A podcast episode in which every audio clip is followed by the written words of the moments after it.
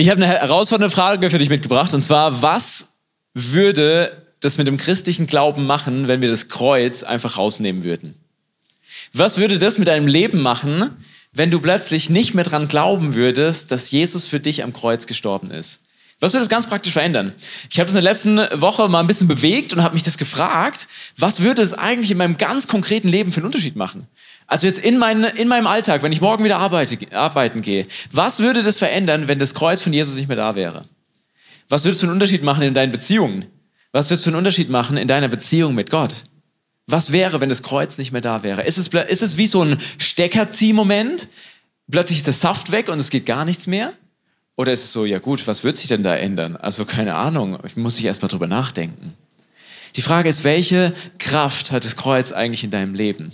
Und das Ding ist, das Coole ist, die Bibel redet viel darüber und, die, und Paulus schreibt das ganz viel in seinen Briefen. Der schreibt das seine Briefe an verschiedene Kirchen. Und dann schreibt er zum Beispiel an die Kirche in, in Augsburg, schreibt er, liebes ICF Augsburg oder liebe Microchurch in Münster. Oder liebe Brüder und Schwestern aus München. So schreibt er ja immer, gell? Und dann lesen wir mal, was er da zum Beispiel in Galater 1, Vers 8 schreibt. Da schreibt er, liebe Brüder und Schwestern in München, wer immer euch ein anderes Evangelium bringt und es einer von uns Aposteln oder sogar ein Engel vom Himmel ist, ist, wer immer euch eine Botschaft bringt, die dem Evangelium widerspricht, das wir euch verkündigt haben, der sei verflucht.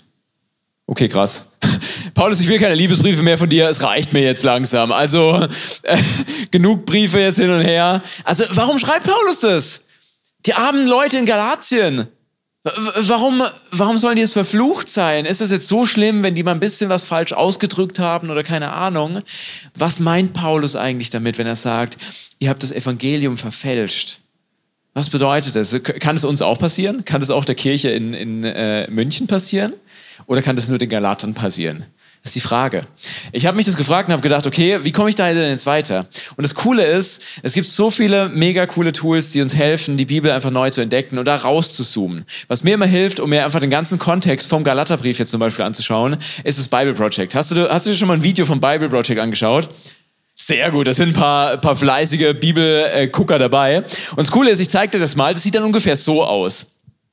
So sieht ein Video aus vom Bible Project, das wird dann so aufgemalt und das ist jetzt das vom Galaterbrief. Und wir gucken mal in die ersten zwei Kapitel rein, wenn wir da reinzoomen, dann, dann sehen wir da, okay, also Paulus startet damit, dass er erstmal sagt, hey Leute, also der auferstandene Jesus ist mir begegnet, also hört mir zu bitte. Und dann war ich auch Teil von der, von der ursprünglichen Gemeinde in Jerusalem. Das heißt, Petrus und so, das ist mein Atze, ich gehöre damit dazu und wir, ich habe das Autorität. Ich, ich habe wirklich was zu sagen in diesem Christentum quasi, das es damals gegeben hat. Und jetzt fängt er an zu sagen, okay, was kommt als nächstes? Jetzt redet er in Kapitel 2, Vers 16, da bringt es auf den Punkt, Menschen, also da korrigiert er quasi dieses Bild vom Evangelium, Menschen werden nicht gerecht gesprochen durch die Werke der Torah. Das heißt, durch, durch das, was ich tue, durch das, was ich leiste. Dadurch werde ich nicht gerecht gesprochen, sondern durch den Glauben von Jesus, dem Messias. Und, im, und das ist genau der Glaube von Jesus, an den wir glauben. Okay, das heißt, was bedeutet eigentlich gerecht gesprochen? Das Coole ist, hier gibt's dann jetzt hier so eine kleine Erklärung. Gerecht gesprochen ist ein sehr vielfältiges Wort in der Bibel und es bedeutet, die Beziehung zu Gott wird wiederhergestellt. Das ist das eine, was passiert im Evangelium. Das zweite, was passiert ist, mir ist vergeben und ich bekomme einen Platz in Gottes Familie. Das bedeutet es, gerecht gesprochen zu sein. Das dritte ist, Veränderung ist durch Gottes Gnade möglich in meinem Leben. Das bedeutet es, gerecht zu sein in Gottes Augen. Und das Ding ist, wie werde ich jetzt gerecht gesprochen? Durch meinen Glauben von Jesus. Was bedeutet Glaube von Jesus? Das kann in zwei Arten übersetzt werden. Das eine ist, es bedeutet die Treue von Jesus. Das heißt, dass Jesus bis zum Kreuz gegangen ist, dass Jesus für uns alles gegeben hat am Kreuz. Das andere ist, es kann auch sein, der Glaube von uns an Jesus. Das heißt, unser Glaube an Jesus, den Gekreuzigten. Im Endeffekt, egal wie man das jetzt liest, es führt immer zum Kreuz. Es führt immer darin, dass wir noch mehr daran glauben, dass das Kreuz das Zentrum der frohen Botschaft von Jesus ist. Paulus sagt, dass die, Bo die Botschaft vom Kreuz ist das Zentrum der Bibel. Da kommen wir nicht drum herum. Und er sagt, ich bin mit dem Messias gekreuzigt. Das heißt, das Kreuz, das findet Anwendung in meinem Leben. Und jetzt lebe nicht mehr ich, sondern der Messias lebt in mir. Das Leben, das ich jetzt lebe, lebe ich im Glauben an den Sohn Gottes, der mich geliebt hat und sich aus dieser Liebe heraus für mich hingegeben hat am Kreuz. Das ist die frohe Botschaft von Jesus. Wir kommen nicht drum herum zu sagen, das Kreuz steht im Zentrum. Ohne das Kreuz ist das Christentum nichts. Und die Frage ist, was bedeutet das Kreuz jetzt ganz konkret? Ich habe dir so in diesem Bild von den letzten Wochen einfach mal so ein Puzzle mitgebracht. Und wir fangen natürlich mit den Eckteilen an. Die vier Eckteile von diesem Puzzle sind diese vier Opfer, Sühne, Versöhnung und Erlösung. Und jetzt schauen wir mal rein, was die im Einzelnen bedeutet. Was bedeutet jetzt dieses Opfer? Wir lesen Hebräer 9. Andernfalls hätte er, also Jesus, seit der Erschaffung der Welt schon viele Male leiden und sterben müssen. Tatsache jedoch ist, dass er nur einmal in die Welt kam, jetzt am Ende der Zeiten, um uns durch das Opfer seines eigenen Leibes von der Sünde zu befreien.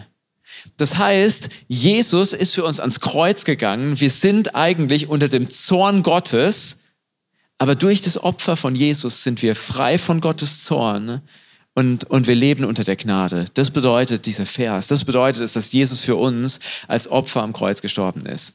Dann das nächste Puzzleteil Sühne. Sperriges Wort. Lass uns mal reinschauen. Im ersten Johannesbrief Kapitel 4, da heißt es, das ist das Fundament der Liebe. Nicht, dass wir Gott zuerst geliebt haben. Merkst du, das bedeutet meine Werksgerechtigkeit, quasi ich muss was tun, sondern, dass er uns geliebt hat und seinen Sohn als Sühneopfer für unsere Sünden gesandt hat. Was bedeutet jetzt Sühneopfer? Sühneopfer bedeutet, Jesus ist für uns quasi im Gerichtssaal für uns eingetreten und hat unsere Schuld bezahlt. Das bedeutet Sühneopfer. Das heißt, ich bin schuldig vor Gott, aber durch Jesus am Kreuz bin ich freigesprochen. Das ist die frohe Botschaft von Jesus. Dann gehen wir noch weiter. Versöhnung. Was bedeutet das? Wenn wir in den zweiten Korintherbrief reinschauen, dann sehen wir, da heißt es, dass alles ist Gottes Werk. Er hat uns durch Christus mit sich selbst versöhnt. Und er hat uns in den Dienst der diesen Dienst der Versöhnung übertragen. Das heißt, wir sind getrennt von Gott. Unsere Beziehung mit Gott ist zerbrochen.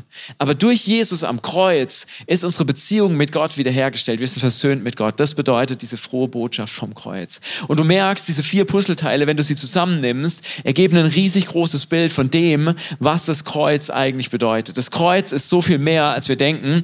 Und das Ding ist, vielleicht denkst du dir jetzt, boah, also ich meine, Gottes Zorn und Gerechtigkeit und getrennt von Gott und wir sind irgendwie wir, wir, wir leben in einer anderen Dimension. Das, der letzte Punkt vom Kreuz ist ja das Thema Erlösung. Das bedeutet, wenn wir den Bibelvers haben, ähm, dass Jesus für uns das Lösegeld bezahlt hat. Das heißt, er hat uns freigekauft aus der Sklaverei der Sünde, aus dem Herrschaftsbereich des Teufels rausgeholt.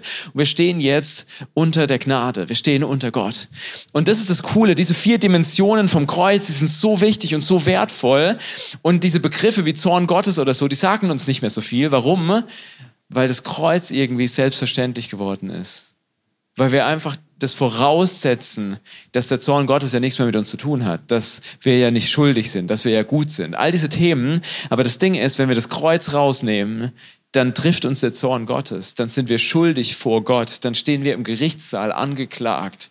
Dann sind wir Sünder dann haben wir die Herrlichkeit Gottes verfehlt. All diese Themen stimmen, wenn das Kreuz nicht mehr da ist. Das heißt, wenn wir das Kreuz einfach rausrücken, dann macht das theologisch einen riesengroßen Unterschied. Aber Markus, jetzt mal ganz praktisch gesehen, was macht das Kreuz denn in unserem Leben für einen Unterschied? Ja, da kann ich dir eine sehr persönliche Geschichte von mir erzählen. Wir haben die letzten Wochen ein paar Mal gesprochen über das Thema liberale Theologie, Postevangelikales ist in aller Munde. Und da gibt es ja auch große Podcasts und ähnliches, wo Leute, die Doktortitel haben, dort auftreten und dann referieren. Und tatsächlich ist es so, mehrere Leute, die dort unterwegs sind, sind frühere Kollegen von mir. Warum ist das so? Weil ich früher einer von ihnen war. Ich war ein liberaler Theologe.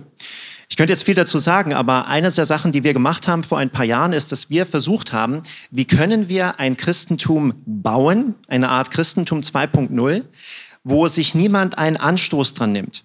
Weißt du, was wir dem Mainstream der westlichen Gesellschaft im 21. Jahrhundert geben kann, wo sich keiner drüber aufregt, sich niemand bevormundet fühlt und so weiter. Warum sage ich dir das? Weil offensichtlich sind wir, und ich sage das ganz selbstkritisch, sind meine Kollegen und ich da ein paar Mal ziemlich schief abgebogen. Ähm, woran merkst du denn, wenn du bei Glaube, wenn du bei Theologie schief abbiegst? Das merkst du immer an den Auswirkungen. Immer an den Auswirkungen. Ich gebe dir mal ein ganz simples Beispiel. Wir kommen gleich darauf zurück. Wir wissen aus Gottes Wort, dass wir erlöst sind durch Gnade. Wir müssen nichts dazu tun, richtig? So, wir sind durch Gnade erlöst. Aber angenommen, ich nehme das weg. Angenommen, ich bringe diesen Stein zum Wackeln, dass ich sage, ah, durch Gnade erlöst, na, vielleicht auch nicht. Oder ist übertragen gemeint oder was auch immer. Wenn das so ist, dann bin ich im zweiten Schritt direkt bei einer verheerenden Werkgerechtigkeit. Dass ich überlege, was muss ich eigentlich machen, um in den Himmel zu kommen? Was muss ich eigentlich leisten können? Wie kann ich mir den Himmel erarbeiten, kaufen, verdienen? Und dann fängt es an zu rattern, weil der Himmel, die Ewigkeit im Paradies, das klingt nach einem ganz schön hohen Preis. Und dann bin ich direkt beim Punkt, dass ich denke, hey, wann ist eigentlich genug genug? Wann habe ich genug gegeben? Wann habe ich mich genug ehrenamtlich engagiert? Wann habe ich genug Liebe gezeigt? Wann habe ich genug gebetet, religiöse Werke getan und so weiter und so fort? Warum? Weil ich habe dann keine Heilsgewissheit. Ich habe keine Heilsgewissheit, weil ich niemals weiß, ist es jetzt genug? Wenn ich die Heilsgewissheit nicht habe, bin ich beim nächsten Punkt, dann macht es ja gar keinen Unterschied, ob der Jesus damals vor 2000 Jahren gekommen ist und sich am 7. April des Jahres 30 hat zu Tode foltern lassen. Dann gibt es ja gar keinen Unterschied, ob es den Jesus nicht gab, ob es eine Zeit vor Jesus ist, ob es eine Zeit ohne Jesus, es ist völlig egal. Und wenn es egal ist, ob der Jesus gekommen ist, sind wir beim nächsten Punkt, dass wir überlegen, na ja, wenn es egal ist, ob der Jesus gekommen ist, der Jesus Christus, was ist denn dann mit uns als Christen? Was haben wir der Welt dann eigentlich noch zu bieten? Was haben wir als Kirche eigentlich noch, was einen Unterschied ausmacht gegenüber jedem anderen Gesangsverein, sage ich jetzt mal? Verstehst du? Das heißt, du hast so einen Dominoeffekt. Merkst du für gleich, wird gleich wichtig. Der Punkt ist jedenfalls folgendes. Es gibt ganz viele Randthemen. Und bei Randthemen können wir alle tausend verschiedener Meinung sein. Das macht überhaupt keinen Unterschied für die Ewigkeit. Ob wir das jetzt einen Gottesdienst nennen, ob wir das eine Celebration nennen, egal. Ob wir das am Sonntagmittag machen, am Samstagabend, Sonntag früh, Sonntagabend, egal. Ob wir jetzt Gitarre oder Orgel nehmen, ist egal. Wird Jesus dich im Himmel niemals danach fragen, welches Instrument hast du genommen, um mich zu loben? Kein Problem. Ja? Es gibt aber so ein paar Hauptthemen und bei diesen Hauptthemen ist es sehr wichtig, dass wir dort abbiegen, wo Jesus sagt, das ist der göttliche Weg, das ist der Weg, der zum Leben führt. Ja? Und heute geht es um diese Hauptthemen. Die Frage ist, woher merke ich denn, dass ich bei den Hauptthemen richtig abbiege? Du merkst es an zwei Dingen, jetzt zu merken. Erstens, du merkst es daran, hast du das Kreuz dabei in deiner Weltanschauung. Wenn du das Kreuz nicht dabei hast in deiner Weltanschauung, bist du wahrscheinlich irgendwo abgebogen, wo es nicht in Richtung biblische Theologie geht, wo es nicht in Richtung biblisch-reformatorisch geht und du wirst am Ende wahrscheinlich nicht ganz beim Christentum rauskommen. Das zweite ist, du merkst es an deinem Jesusbild. Wenn dein Jesusbild mehr Ähnliches zu einem antiken Lifestyle-Guru, der einfach nur die Work-Life-Balance predigt, den Klimawandel irgendwie rückgängig machen möchte, der eher wie jemand klingt, der Esoterik in den Mund nimmt oder jemand aus dem Mahayana-Buddhismus, bist du wahrscheinlich falsch abgebogen. Das heißt, dein Jesusbild ist ganz entscheidend. Und die entscheidende Frage ist, haben wir das Jesusbild vom Neuen Testament? Und das Jesusbild vom Neuen Testament ist, das ist der Sohn Gottes, das ist der versprochene Retter der Welt, der sich für dich kreuzigen lässt. Das ist das Jesusbild vom Neuen Testament. Das ist so ein Check für uns selbst. Ich komme ein bisschen zurück. Warum ist das so wichtig? Jesus sagt, wer meine Worte hört, aber mich nicht ernst nimmt, der ist wie jemand, der sein Haus auf Sand baut. Also Haus auf Sand kannst du eigentlich abreißen, nochmal von vorne anfangen. Sondern wir müssen mit einem richtigen Fundament anfangen. Deswegen ist es wichtig, dass wir Jesus Worte ernst nehmen und ein, das gesamte Jesusbild von der Bibel haben und nicht so ein Christentum Marke Eigenbau, wie meine Kollegen und ich das damals gemacht haben, wenn auch mit guter Absicht. Ich gebe dir ein Beispiel. Ich habe Folgendes gemacht. Kannst du auch machen. Dauert nur fünf bis sieben Wochen Zeit. du kannst nämlich Folgendes machen. Du kannst mal in säkulare Bibliotheken gehen. Okay? Und dort kannst du mal gucken, einfach mal aufschlagen, säkulare Geschichtswerke, Jesus von Nazareth. Und dann kannst du mal schauen, wo finde ich denn die meisten verlässlichen Infos zu Jesus von Nazareth? Und da sagen dir alle großen Geschichtswerke, sagen, die meisten Infos, die verlässlichsten findest du in den vier Evangelien der Bibel. Okay? Die vier Evangelien der Bibel haben 89 Kapitel und haben 3797 Verse.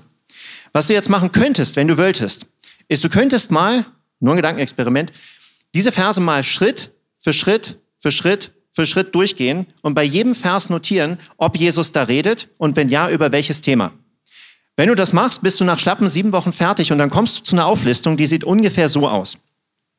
Das heißt, es gibt eine Reihe von Themen, über die redet Jesus, die sind aber, sage ich jetzt mal, kleinere Themen. Dann gibt es die größeren Themen, wie zum Beispiel das Thema unsichtbare Welt, dass es um uns herum eine Welt gibt, die wir nicht sehen können, die aber sehr, sehr real ist.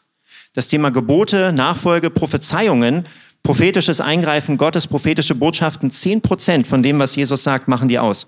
Das ist ganz schön viel. Dann das Thema, wie kann ich gerettet werden? Und mit gerettet werden meint Jesus nicht von meinen emotionalen Problemen, von meinen Eheproblemen, von meinen finanziellen Problemen, von meinen Drogenproblemen. Das kann auch alles, sondern mit gerettet werden meint Jesus, wie kann ich gerettet werden von meinen Sünden und ihren Konsequenzen am Tag des jüngsten Gerichts. Das ist das, was er meint. Thema Endzeit und was passiert nach dem Tod und Thema, wie ist Gott? Warum sage ich dir das? Die Sache ist die, sobald ich anfange, Sachen wegzunehmen von dem, was Jesus sagt, sobald ich anfange, Sachen wegzunehmen aus dem Neuen Testament, dann passieren drei Dinge. Dann komme ich zu einem anderen Jesusbild. Dann ist es nicht mehr der Jesus vom Neuen Testament. Du sagst vielleicht, ja, na und? Das zweite, was ist, dann komme ich zu einem anderen Evangelium. Weißt du noch, was Chris ganz am Anfang vorgelesen hat aus dem Galaterbrief über ein anderes Evangelium? Und dann das dritte, dann komme ich zu einer anderen Weltanschauung. Ich gebe dir mal ein ganz konkretes Beispiel, was meine Kollegen und ich damals mit guter Absicht gemacht haben und trotzdem völlig falsch abgebogen. Es gibt einen sehr, sehr wertvollen Text, den hat die Kirche, die Christenheit schon seit vielen, vielen hundert Jahren. Das ist das sogenannte apostolische Glaubensbekenntnis. Falls du das apostolische Glaubensbekenntnis jetzt nicht kennst, ich empfehle dir sehr, das auswendig zu lernen. Das lohnt sich, da sind ganz tiefe Schätze drin. Was wir jedenfalls damals überlegt haben, dass wir gesagt haben, hey, wie können wir denn ein Christentum bauen, ein Christentum vermitteln, das den Menschen von heute anspricht? Und da haben wir überlegt, na ja, mit dem apostolischen Glaubensbekenntnis, da stehen so ein paar Sachen drin, das wird Leuten nicht gefallen. Also werden wir die umdeuten oder wir werden die erstmal wegnehmen. Und das haben wir gemacht. Das erste, was wir uns überlegt haben, ist, was können wir denn machen? Das erste, was wir wegnehmen, ist, wir nehmen mal weg, dass Gott wirklich eingreift auf der Erde. So, weil das ist immer irgendwie komisch, wenn Gott in die Geschichte eingreift. Ja, da fehlen schon mal ein paar Sätze. Das zweite, was wir gemacht haben, ist, dass wir uns überlegt haben, na ja, Gottes Zorn, Sühneopfer und so weiter. Also, ich weiß nicht, die Menschen von heute, die wollen einen lieben Gott haben. Ihr wollt einen lieben Gott? Wir geben euch einen lieben Gott. Also haben wir noch mehr weggestrichen und dann sah das Ganze so aus. Alles, was mit Gerechtigkeit zu tun hat, jüngstes Gericht ist auch weg.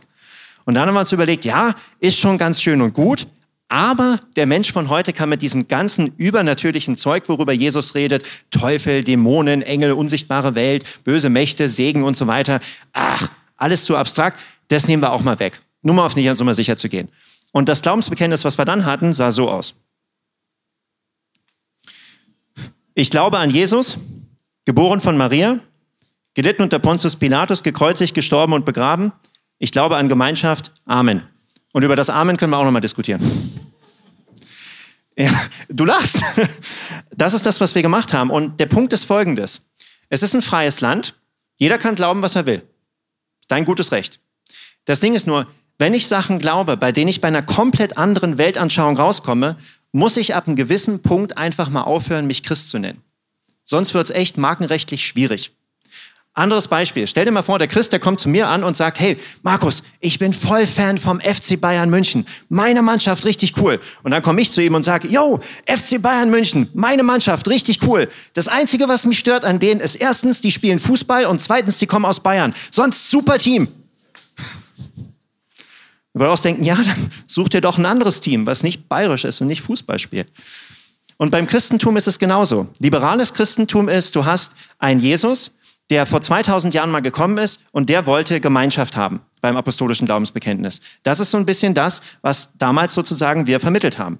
Biblisches Christentum ist aber was anderes. Da haben wir nämlich Jesus, der selbst sagt, historisch nachweisbar, ich bin in die Welt gekommen, um für die Sünde der Menschen am Kreuz zu sterben.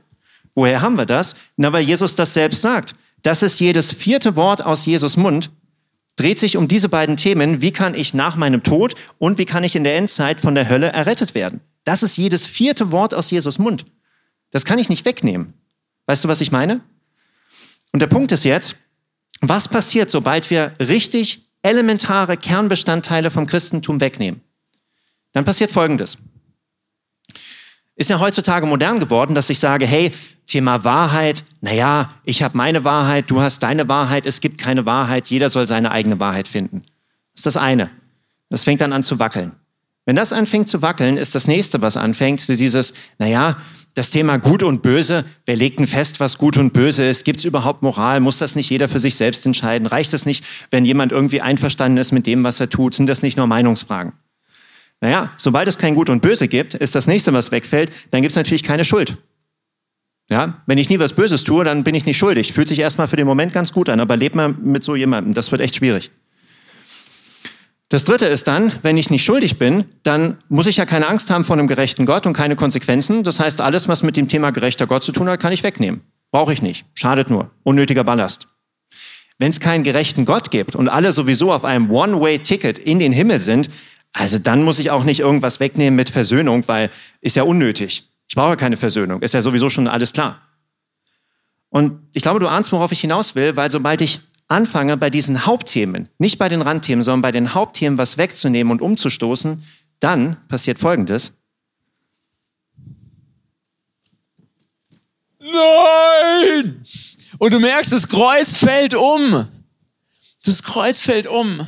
Und zwar als, als Konsequenz der Konsequenz der Konsequenz der Konsequenz für der Entscheidung, die die du getroffen hast. Und das Ding ist, dass das Kreuz umfällt, das ist nicht die Entscheidung der bösen Welt da draußen, weil die Welt so verdorben ist oder weil der Zeitgeist so verrückt spielt, sondern ob das Kreuz fällt oder nicht, ist deine und meine Entscheidung. Das ist die Entscheidung, die wir in unserem Leben treffen. Weil wir können uns entscheiden, ob wir sagen, wir bauen auf das Kreuz, wir hängen uns an das Kreuz, wir halten uns am Kreuz fest oder wir, wir lassen es einfach fallen. Und wenn wir es fallen lassen, dann sieht es aus wie diese umgekippten Dominosteine. Und das Ding ist, es gibt einen Theologen, der hat es so gut beschrieben. Er ist für seinen Glauben, für das Evangelium, für diese Dominosteine, für das Kreuz ist er gestorben im KZ ähm, im Zweiten Weltkrieg. Und wir lesen von Dietrich Bonhoeffer folgende Definition von diesem Dominoeffekt. Er sagt, billige Gnade ist der Todfeind unserer Kirche. Unser Kampf richtet sich heute um die teure Gnade. Billige Gnade heißt Gnade als Schleuderware, verschleuderte Vergebung, verschleuderter Trost, verschleudertes Sakrament, das heißt Dinge, die Gott wichtig sind. Billige Gnade ist die Predigt der Vergebung ohne Buße, ohne Umkehr. Ist Taufe ohne Gemeindezucht, ohne Konsequenzen, ist Abendmahl ohne Bekenntnis der Sünden, ist Absolution, also Freispruch von der Sünde, ohne persönliche Beichte. Billige Gnade ist Gnade ohne Nachfolge, ist Gnade ohne Kreuz, Gnade ohne den lebendigen Mensch gewordenen Jesus Christus. Das ist die Definition von billiger Gnade. Und weißt du was? Ich will keine billige Gnade. Ich, ich will keine billige Gnade, die mir sagt, ja, also so dieses ganze Thema mit Wahrheit. Es gibt ja zehn Wahrheiten, such dir einfach eine raus. Nein, ich glaube an Jesus, der ist der Weg und die Wahrheit und das Leben und ich halte mich dran fest. Ich, ich will nicht einfach eine billige Gnade nachlaufen und sagen, ja, also gut und böse, folg doch einfach deinem Herzen, mach doch einfach, was in dir steckt. Nein, ich will sagen, ich, ich bleib in Gottes Wort und ich werde die Wahrheit erkennen und die Wahrheit wird mich frei machen. Ich will auch nicht einfach der billigen Gnade nachlaufen und sagen, ja, also ähm, Schuld, ich bin ja eigentlich ein guter Mensch, oder? Nein, wenn die Bibel beschreibt, dass mein, mein Leben rot ist, blutrot, und dass ich reingewaschen werden kann durch das Evangelium und schneeweiß werden kann, dann will ich das annehmen für mich. Oder das Thema, hier, dass, dass, dass Gott für mich gekreuzigt ist, dass Gott sich für mich hingegeben hat, dass es einen Unterschied macht, ob es Jesus gibt. Ich sage, ich baue da drauf, ich, ich glaube dran, dass Gott zornig sein kann, ich glaube dran, dass Gott gerecht ist. Und dann halte ich dran fest, dass Jesus für mich am Kreuz gestorben ist. Ich lasse es nicht los, dass ich mit Gott versöhnt werden muss. Meine Beziehung mit Gott braucht jeden Tag Reparatur. Und deshalb gehe ich jeden Tag in die Werkstatt und ich gehe zum Kreuz, weil ich sage, das Kreuz ist überlebenswichtig für mich. Und ich richte das Kreuz immer wieder neu auf in meinem Leben. Und das ist Jüngerschaft. Jüngerschaft heißt, ich richte das Kreuz immer wieder neu auf in meinem Leben. Und dann hast du keine billige Gnade, sondern dann hast du teure Gnade. Und teure Gnade klingt so. Teure Gnade, schreibt Dietrich Bonhoeffer, ist das Evangelium, das immer wieder gesucht, die, die Gabe, um die gebeten, die Tür, an die angeklopft werden muss. Teuer ist sie, weil sie in die Nachfolge ruft. Gnade ist sie, weil sie in die Nachfolge Jesu Christi ruft. Teuer ist sie, weil sie dem Menschen das Leben kostet. Gnade ist sie, weil sie ihm so das Leben erst schenkt. Teuer ist sie, weil sie die Sünde verdammt. Gnade, weil weil sie den Sünder rechtfertigt. Teuer ist die Gnade vor allem darum, weil sie Gott teuer gewesen ist, weil sie Gott das Leben seines Sohnes gekostet hat. Ihr seid teuer erkauft und weil uns nicht billig sein kann, was Gott teuer ist. Gnade ist sie vor allem darum, weil Gott sein Sohn nicht zu teuer war für unser Leben, sondern ihn für uns hingab. Und das ist das Evangelium. Das ist die Gnade von Jesus und ich will diese Gnade. Und die Frage ist, Markus, was macht diese Gnade jetzt ganz praktisch für einen Unterschied in meinem Leben? Ja, Gottes Wort sagt, wir können das Puzzle um die letzten sieben Teile vervollständigen. All das ist nichts Neues, aber vielleicht muss dein Herz es hören. Und diese Puzzleteile sind folgendes. Chris hat schon drüber gesprochen, was das Kreuz bedeutet. Aber was heißt es, dass ich mich unter das Kreuz stelle? Was heißt es, dass ich vor dem Kreuz auf die Knie gehe und sage, ich will ein Leben unter dem Kreuz führen? Das erste ist, dass ich, ein, dass ich einsehe und von mir aus freiwillig anerkenne, hey, der Gott im Leben von Markus Voss soll nicht Markus Voss heißen, sondern Jesus Christus. Der soll mein Herr sein. Wichtiger Unterschied. Das zweite ist, dass ich sage, hey, ich nehme einen Blickwechsel ein einen Blickwechsel ein. Manchmal gibt es in deinen Bibelübersetzungen steht das Wort Sündenbekenntnis da. Wir bekennen unsere Sünden. Okay? Was da im griechischen Urtext wirklich steht, ist das Wort homologeo. Das heißt wörtlich übersetzt, ich sage das Gleiche über meine Taten, ich denke das Gleiche über meine Taten, was Gott über meine Taten sagt. Nicht bagatellisieren, schönreden, eine Ausrede nach der anderen, sondern der Wahrheit ins Auge schauen. Das dritte, was dazu gehört, ist das Thema Umkehr. Ja, Umkehr, Bekehrung hast du vielleicht schon gehört. Das heißt, ich nehme Abstand vom alten Weg und ich schlage den neuen Weg ein. Ich gehe den alten Weg nicht länger, sondern ich schlage einen neuen Weg ein. Es bringt ja nichts bei der Steuererklärung, jedes Jahr wieder neu zu hinterziehen und dann zu sagen, oh, das tut mir leid, das war ein Versehen. Und nächstes Jahr geht's von vorne los. Also, das ist doch lächerlich. Warum sollten wir das vor dem heiligen Gott machen? Das Spannende ist, dass auch hier im Griechischen eine ganz besondere Verbform steht beim Thema Umkehr und die bedeutet, dass das etwas ist, was wir jeden Tag machen dass es etwas ist, was eine Grundhaltung für unser Leben ist. Wir dürfen immer wieder neu ans Kreuz kommen und wir dürfen versuchen, daraus zu leben, im Vertrauen darauf, dass Gott den Rest macht. Ist das nicht schön? Der nächste Punkt, den wir haben, ist das Thema Glaube. Auch Glaube, muss man wieder wissen, im Neuen Testament heißt, ich klammere mich daran fest, ich stelle mich darauf, dass Jesus für mich gestorben ist und dass das meine Hoffnung ist für Zeit und Ewigkeit für das jüngste Gericht. Ich muss es nicht selbst machen, sondern der Glaube, das Festklammern an Jesus, das macht es und Gott tut seines dazu. Der nächste Punkt, den wir haben, ist das Thema Sündenvergebung. Gott rechnet mir meine Sünden nicht mehr an. Er vergibt mir alles, was in der Vergangenheit passiert ist und wird mir auch in Zukunft nicht mehr neu anrichten.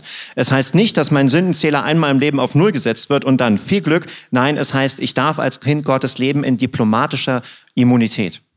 Vorletzter Punkt, das Thema Neuschöpfung. Ich bin eine neue Kreatur. Ich bin ein wiedergeborener Mensch. Ich habe eine neue Identität als Gottes Kind. Und das alles führt mich zum Thema Nachfolge, Jüngerschaft, dass ich sage, jawohl, das soll für mich ein Lebensmodell sein. Jesus sagt, folge mir nach und wir Christen, wir sind diejenigen, die sagen, jawohl, wir folgen Jesus nach. Chris, was heißt es für uns? Wie kommen wir ganz praktisch unter das Kreuz? Ja, das ist eine super, super spannende Frage. Weil ich glaube, das ist eine Entscheidung, die kann dir niemand abnehmen. Das ist eine Entscheidung, die du und ich, die wir beide treffen müssen.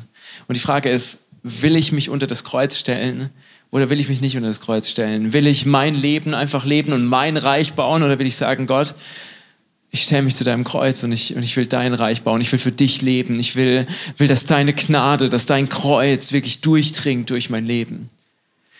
Und ich merke einfach, es braucht diese Entscheidung von mir immer wieder zu sagen, Jesus, ich, ich gehe vor dir auf die Knie. Ich lasse alles los. Ich lasse alles los, was mich bewegt. Und ich bin bereit, meinen Retter anzunehmen. Und es bedeutet, ich sehne mich nicht nur nach deinen Wundern, sondern ich schaue auf deine Wunden. Das bedeutet, ich, ich will nicht einfach nur Demut lernen, ohne das Leben dazu zu leben und durch Leid durchzuleben, sondern ich nehme das an. Ich, ich nehme das Leben an, das du mir vor die Füße stellst. Das bedeutet, ich, ich will nicht einfach nur Rettung, sondern ich, ich lasse auch den blutigen Retter am Kreuz zu. Ich lasse Rettung so zu, wie du das willst. Ich, ich entscheide mich dafür. Ich, ich will mich nicht selbst verwirklichen, sondern ich will mein Kreuz auf mich nehmen und mich selbst verleugnen. Ich nehme das ernst, was du sagst, Jesus. Und das ist eine Entscheidung, die, die du und ich, die wir jetzt treffen können. Und wenn du magst, kannst du mit mir jetzt gemeinsam die Augen schließen. Und einfach sagen, Jesus, dein Kreuz ist so groß. Gott hat so viel für dich bereit. Wenn du dich schuldig fühlst, dann ist er für dich da. Wenn du dich unwürdig fühlst, dann ist er für dich da. Wenn du dich nicht richtig fühlst vor Gott, dann ist er für dich da und er sieht dich und er liebt dich und sein Kreuz ist genug für dich. Wenn du denkst, du bist deinem Leben ausgeliefert und du fühlst dich einfach nur ohnmächtig, dann, dann kommt er rein und sagt, ich, ich habe die Macht, dich da rauszuholen. Und deshalb kannst du jetzt einfach, wenn du möchtest, deine Hand einfach vor dir ausstrecken und einfach sagen, okay, Jesus, ich leg dir das hin. Was auch immer das ist, was auch immer dich gerade entfernt von Gott, was auch immer du gerade hast, was, was dich bewegt, du kannst einfach vor Gottes Kreuz legen und sagen, Jesus, nimm es. Nimm mir diese Last ab. Nimm mir diese, diesen Schmerz ab. Und Jesus spricht dir zu in diesem Moment. Es ist vollbracht. Es ist vollbracht. Der Schmerz muss weichen in Jesu Namen. Die Schuld ist weggeweht in Jesu Namen. Du bist frei. Du bist Kind Gottes. Das alles spricht Jesus dir zu am Kreuz. Und das spreche ich dir jetzt zu, in Jesu Namen. Du bist befreit. Es ist vollbracht. Jesus, Jesu Kreuz ist größer. Dein Leben steht jetzt unter Jesus. Es steht jetzt unter der Gnade von Gott.